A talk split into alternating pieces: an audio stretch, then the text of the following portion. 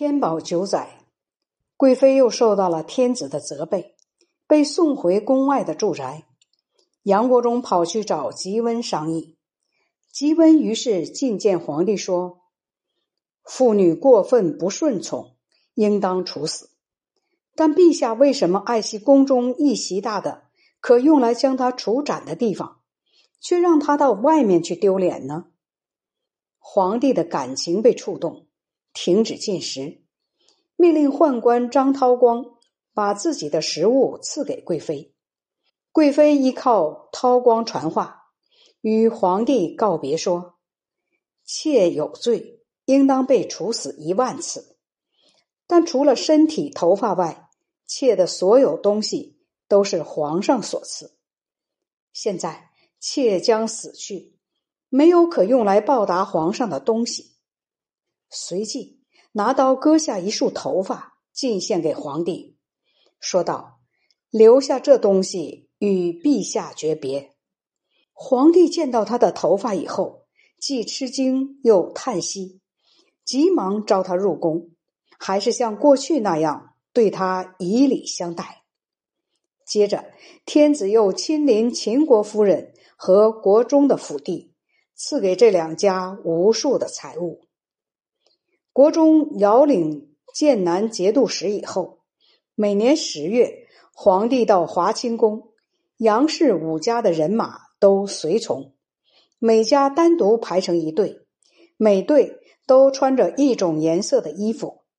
一会儿，五家的队伍合在一起，灿烂犹如万花竞放，川谷顿成锦绣。国中还用剑南节度使的旌旗。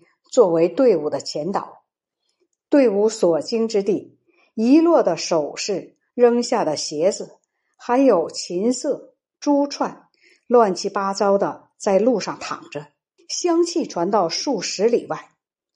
天宝十载正月十五晚上，贵妃家人与玄宗的女儿广宁公主的随从争过室门，杨氏家奴挥鞭打人。喧闹争吵，公主跌下马来，只得躲开。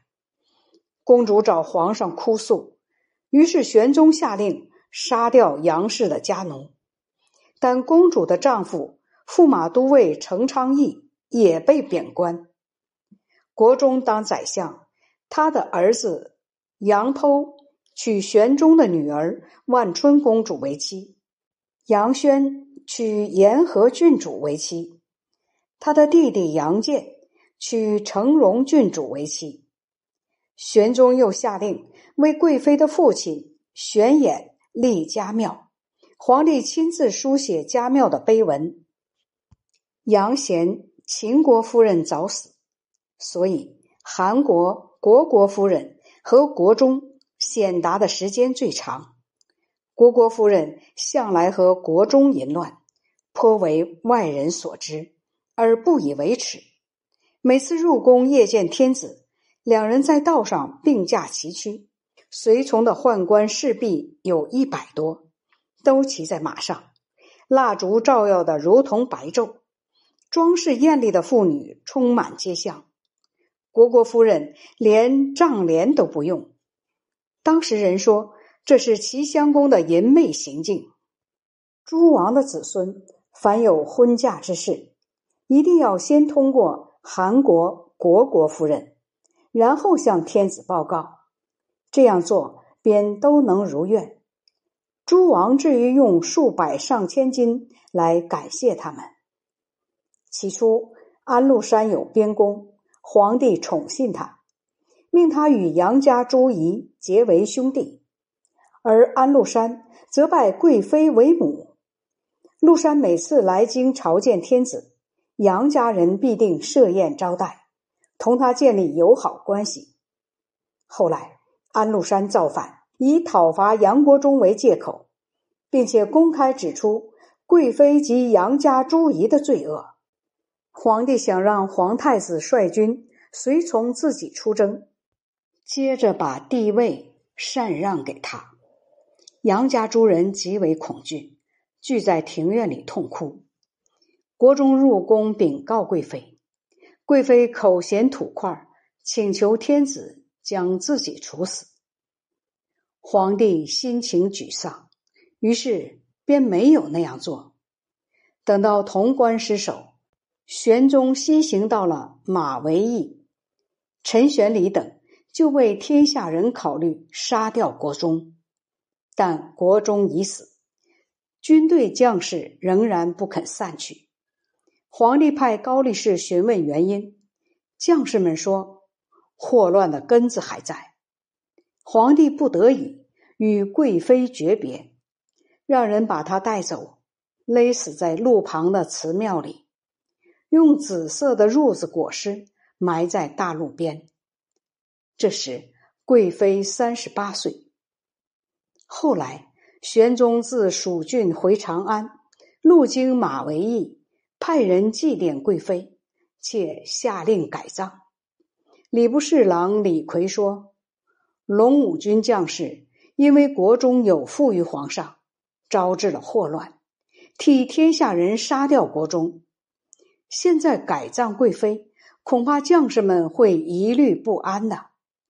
玄宗于是没有正式改葬贵妃，他秘密派遣宦官备好棺椁，把贵妃的遗体迁移到别的地方安葬，挖开埋贵妃的地方。